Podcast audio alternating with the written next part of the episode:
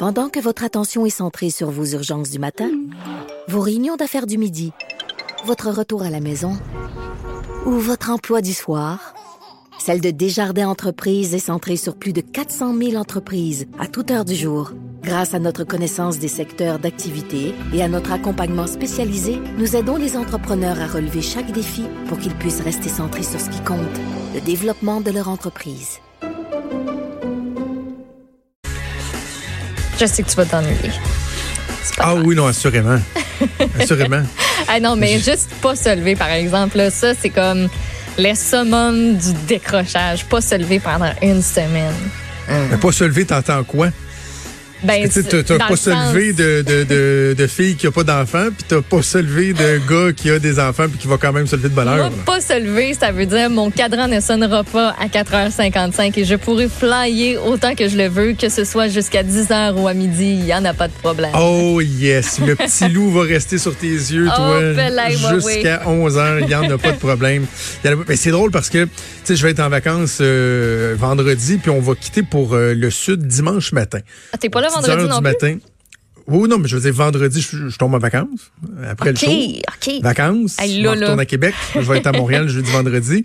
Et euh, dimanche, on prend l'avion. Sauf que là, il y a, y a comme plein d'éléments qui font en sorte qu'il y a plein de gens qui se disent Je veux-tu vraiment partir en vacances? Oui, ben oui.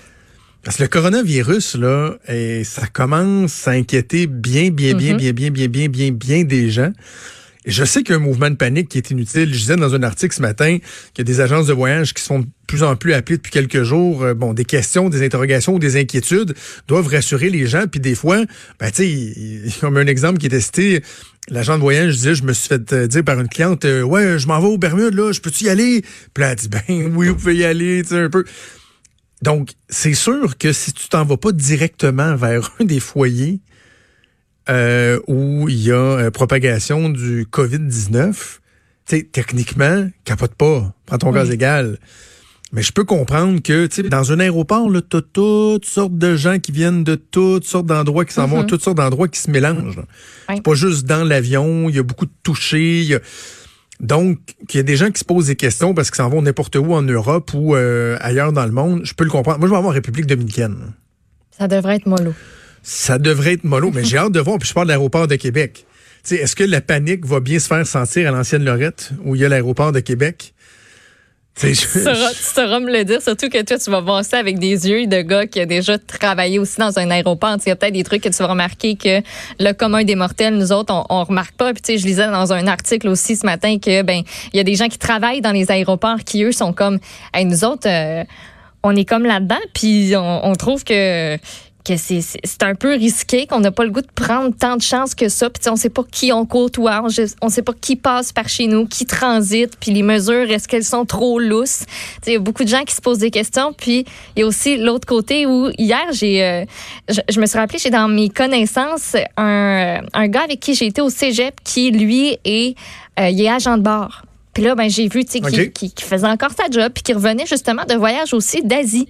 Je me dit, moi, y écrire, tu sais, voir comment ça se passe de leur côté. Est-ce qu'ils ont des mesures de plus? Puis, ben non, on leur dit, faites attention, tu sais, aux mesures d'hygiène, lavez-vous plus souvent les mains et tout. Mais il dit, nous autres, euh, moi, moi, en tout cas, dans mon entourage, qui me disait, lui, c'est, on n'est pas plus inquiet que ça. On fait pas nécessairement plus attention que ça. On n'a pas peur.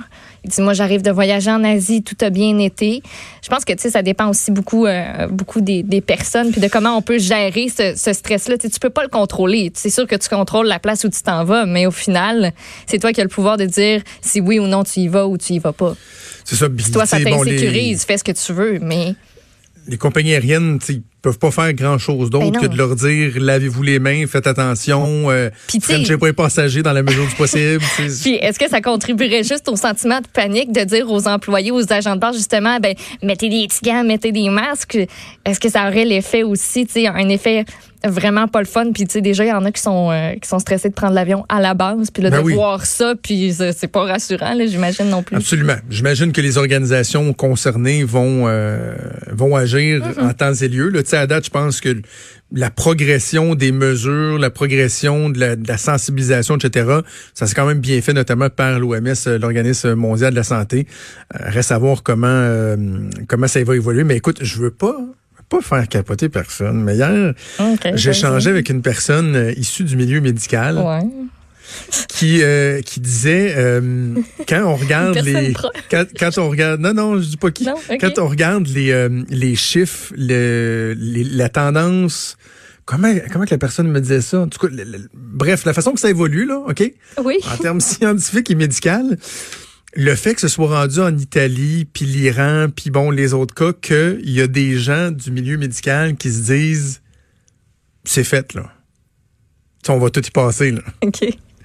Par tout y passer, je suis en train de dire on va tout crever, là. OK, ben c'est ça que ça Non, non, non, non. Tout y passer dans le sens que. Non, mais en même temps, c'est parce qu'il faut, faut se rappeler que le, le, le COVID, euh, sauf erreur, a pas fait de victimes chez les moins de 40 ans ou les, chez les gens en très bonne santé, ou en tout cas, c'est Ouais, davantage des personnes qui ont a, une, ouais. une- une- une santé déjà précaire. Mais il y a des gens, je te, dis, je te dis pas ça en absolu, mais il y a des gens qui leur analysent, c'est au rythme où ça va là, probablement que Ben, il va y en Ça avoir va se partout. tu sais. là. Il va en avoir sens, partout, tu sais, Tu dis, on, on va tout y passer dans le sens où il va y avoir des cas partout dans chaque pays du monde. Genre, c'est ça?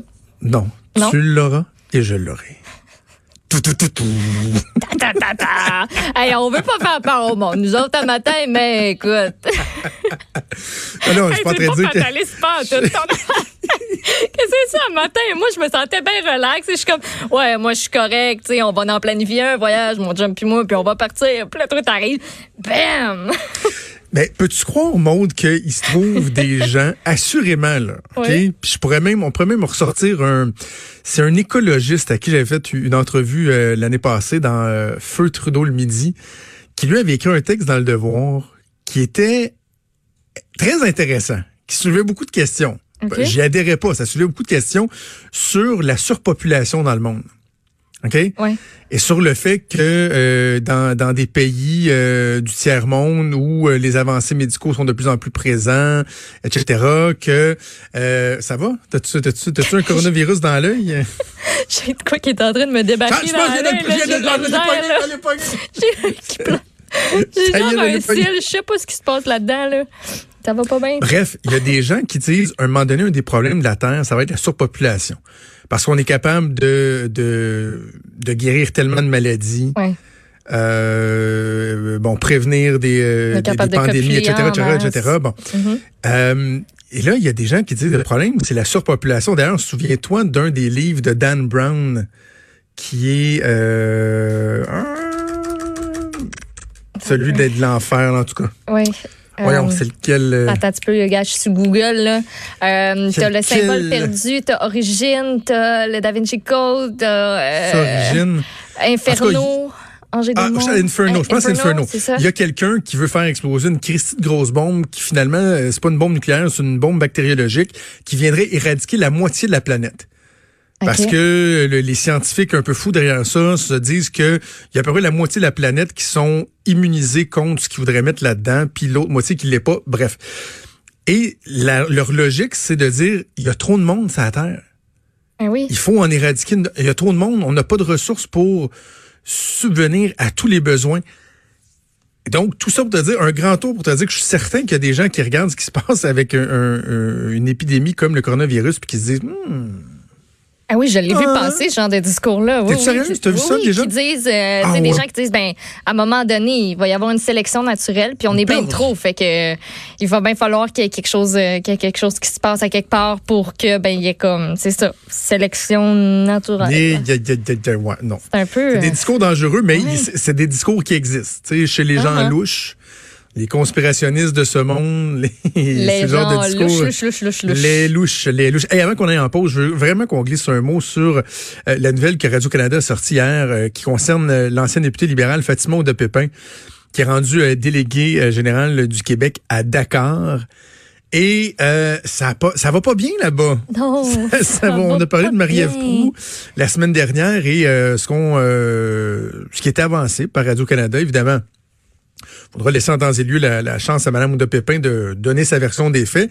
Mais selon plusieurs, plusieurs témoignages euh, recrutés, il y a de grandes difficultés dans la gestion des ressources humaines. Il y a eu des départs, euh, congés de maladie. Euh, Mme Ouda Pépin qui refuserait de rester dans la résidence officielle qui coûte 13 000 par mois. Il a l'air super sécuritaire, là, par ailleurs. Ça a vraiment l'air- beau. Il y a même ça a un petit correct. nom à la résidence. là. euh, on voit. Ça a l'air Ça très, très correct. Les Grâces. Ouh, ah, ça sonne très Le nom de la bien, résidence, hein. c'est les, les Grâces. Deux belles portes en bois avec les petites. euh, Mais madame plantes préfère l'hôtel. Oui, c'est ça. Mais préfère l'hôtel. Donc, ça a coûté euh, 11 000. hmm, 11 350 dollars juste de décembre à février pour l'hôtel, plus les 13 000 dollars par mois. Ben oui, parce qu'il faut continuer de payer le loyer, tu sais. Fait ça fait 26 000 piastres d'hôtel plus 11 350. On est déjà rendu comme à 37 000 piastres en deux mois euh, pour euh, loger Madame Ouda Pépin au Sénégal. Juste te raconter une anecdote. ça m'a fait parce que il y, a, il y a bien des gens dans les cercles politiques, il y a du monde qui m'ont écrit, des anciens députés, des députés actuels, qui sans se réjouir, se disent pas nécessairement surpris. Ouais, Parce que ça, Mme Ouda surprise. A euh, Une réputation. une réputation, mais je, je fais attention à ce que je dis, puis je vais dire pourquoi je fais attention, parce que je la connais personnellement, OK. Fatima de Pépin, et c'est une personne que j'apprécie énormément. Tu sais, publiquement, c'est une personne qui en a fait beaucoup euh, lorsqu'elle a parlé des, euh, du, du radicalisme, de l'islamisme fondamental pendant tellement d'années. C'est une spécialiste. Elle est reconnue pour ça. C'est une femme incroyablement intelligente euh, et donc je l'aime beaucoup. Je l'apprécie beaucoup. Mais je suis quand même pas surpris de savoir qu'au niveau des ressources humaines, dans la gestion du personnel, ça se peut que ce soit un peu plus difficile parce que c'est une femme d'une rigueur assez incroyable, qui peut être assez exigeante, je pense, envers ses employés, envers ses pairs aussi. Lorsqu'elle était collègue du caucus des députés du Parti libéral du Québec, Mme Ouda Pépin, des fois, était, euh, était exigeante. Mais je te raconte une anecdote, OK? À l'époque, je suis, euh, je suis l'attaché de presse Nathalie Normando. Et le plus gros dossier qu'on a géré à cette époque-là, c'était les diffusions municipales. Ce qui a été un bordel, là, euh, ce qui m'a amené d'ailleurs à un moment donné à vouloir quitter euh, le cabinet de, de Mme Normando, puis éventuellement m'en aller au cabinet du premier ministre. Parce que le dossier des diffusions municipales, ça s'est échelonné sur des années à Montréal, à Québec, sur la rive sud, à Longueuil. C'était le bordel total, total, total. Même que sur la rive sud, à Longueuil, le premier budget de l'agglomération de Longueuil, donc avec les villes diffusionnées de, de Brossard, euh, t'avais Longueuil, Brossard, euh, en tout cas, bref, tu vois, j'ai voulu mettre ça derrière moi ces années-là. Euh, Tout oublié. le, le budget a dû être imposé par le gouvernement du Québec. Le budget d'une municipalité a été adopté par le gouvernement. Il y avait tellement impasse au sein de l'agglomération que c'était la première fois que ça se faisait de l'histoire. Le gouvernement, par décret, a adopté le budget, a forcé l'adoption du budget d'une municipalité. OK? Bon. C'était vraiment le bordel. Et là, un moment donné, bon, Fatima de Pépin, je lui parlais presque à tous les jours. Elle m'appelait, écoute, ces souvenirs-là sont gravés dans ma mémoire, là. Mon cher Jonathan, ici Fatima. Je vous appelle Jonathan pour vous dire que si on ne règle pas le dossier tout de suite, je ne serai probablement pas réélu dans le comté de Lapinière, Jonathan. Puis là, j'ai ben, Madame de Pépin, je comprends, c'est difficile, mais en même temps, vous êtes le comté qui a été remporté avec la plus grande majorité dans tout le Québec au complet la dernière En élection. voulant dire, tu sais, ça va bien aller. Tu sais, je, je- même. je comprends que vous voulez que ça se règle, mais pour ce qui est de votre siège, j'avoue, j'ai pas tant d'inquiétude. Bref. Et à un moment donné, euh, on est en, à cette époque-là, on est en 2004, 2005, je pense. Et euh, donc, tu comprends là que les téléphones, on commence avec les BlackBerry et tout, mais euh, le fax, ça marche encore. là. Tu sais, Il y a des trucs qui s'envoient par fax. Et là, ma patronne est au Salon Bleu, elle fait du temps, hein, en commission parlementaire au Salon Bleu. Au Et euh, Fatima de Pépin vient la voir, puis elle dit, Nathalie, il y a tel article qui est paru dans un hebdo euh, de la Rive-Sud. Le maire a dit telle, telle, telle affaire. Je veux absolument que tu prennes connaissance de cet article-là. Fait que Nathalie dit, ben, parfait, je vais demander à Jonathan. Fait que là, elle s'en va dans l'antichambre du, Salon Bleu, puis elle m'appelle sur mon cellulaire, puis elle dit, ouais, Fatima m'a parlé de tel article, tel maire aurait dit tel truc. Est-ce que tu l'as, toi, dans ta revue de presse? Je dis, ben, écoute, moi, j'ai pas vu pas, j'ai pas vu ça passer dans un hebdo euh, régional. Fait que ma patronne me dit, ben, écoute, appelle à son bureau de comté. Tu sais, les autres, ils l'ont l'article. Demande-leur qu'il faxe dans l'antichambre du Salon Bleu. C'est la vice-première ministre du Québec qui demande ça, là, OK? c'est assez simple comme demande. Là. Fait que là, je vais pas de problème. Je raccroche, j'appelle au bureau de comté. Je dis, oui, bonjour, c'est Jean Trudeau, l'attaché de presse Normando. Ça va bien? Oui, OK. Bon, Mme Normando a parlé avec Mme de Pépin. Elle lui a parlé d'un article dans le journal. Savez-vous de quoi je parle? Oui, oui, on sait de quoi vous parlez. Bon, ben écoutez, je vais vous donner le numéro de fax euh, dans l'antichambre. Est-ce que c'est possible de l'envoyer? Mme Normando? Voudrait lire l'article. Là, il y a comme un silence au bout de la ligne. Ben, euh, ça nous prendrait l'autorisation de Mme de Pépin. Pardon? Comment ça, l'autorisation de Mme de Pépin? Ben, on n'a pas le droit d'envoyer un document sans que Mme de Pépin nous donne directement euh, et officiellement l'autorisation de le faire. Un fax. Fait que là, je pars à rire. Je non, mais regarde, juste. C'est la vice-première ministre, là. Elle est en chambre. Elle veut lire le texte. Je vous donne le numéro de fax de l'Assemblée nationale dans notre chambre. Je vous demande, je demande pas un document secret, là. Juste une copie d'un article d'un hebdo régional, c'est bol. Peux-tu croire qu'ils ont jamais voulu? Et là, à cette époque-là, c'est pas tous les députés qui avaient des BlackBerry. Fait qu'eux pouvaient pas rejoindre la députée en chambre. Elle était en chambre. Fait que je vois, mais pouvaient pas la rejoindre. Elle était en chambre. Ça marchera pas, tu sais. Moi, moi, la ministre, je peux appeler un page en arrière puis dire, tu sais, j'ai une ministre qui est en chambre, vous pouvez mm-hmm. aller chercher, mais ils font pas ça avec tous les députés. Alors là, il a fallu que je fasse déranger ma patronne, la vice-première ministre, ministre des Affaires municipales, en chambre, par un page, pour qu'elle vienne m'appeler parce qu'elle avait pas de BlackBerry à cette époque-là, elle, pour que je les écoute, je peux pas t'envoyer le texte parce que Fatima a pas donné l'autorisation à son comté d'envoyer un... Elle a dit, ben non, tu me niaises, je te jure. Alors, il a fallu que la vice-première ministre aille voir Fatima, qu'elle dise, que Fatima ressorte, aille appeler son staff, qu'elle dise, oui, oui, oui, vous pouvez faxer l'article. Et l'article a été faxé. Je pense que ça a pris 45 minutes, une heure, là. OK, fait que à ce point, avoir le contrôle à ce point-là sur ce qui se passe chez vous. C'est ben, un peu ça que c'est l'impression, en fait, que laisse transparaître l'article aussi.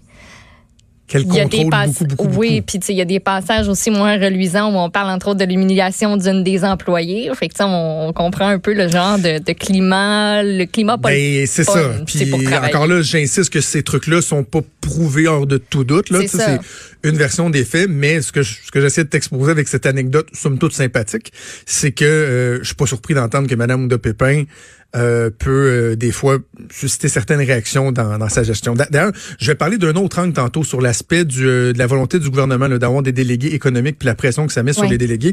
J'en parlais avec Caroline Saint-Hilaire, j'allais faire un tour dans l'émission de, oh, de ben. Sophie Durocher, Caroline qui remplace Sophie, et je vais être là dans le début de l'émission puis on va parler de ça ensemble.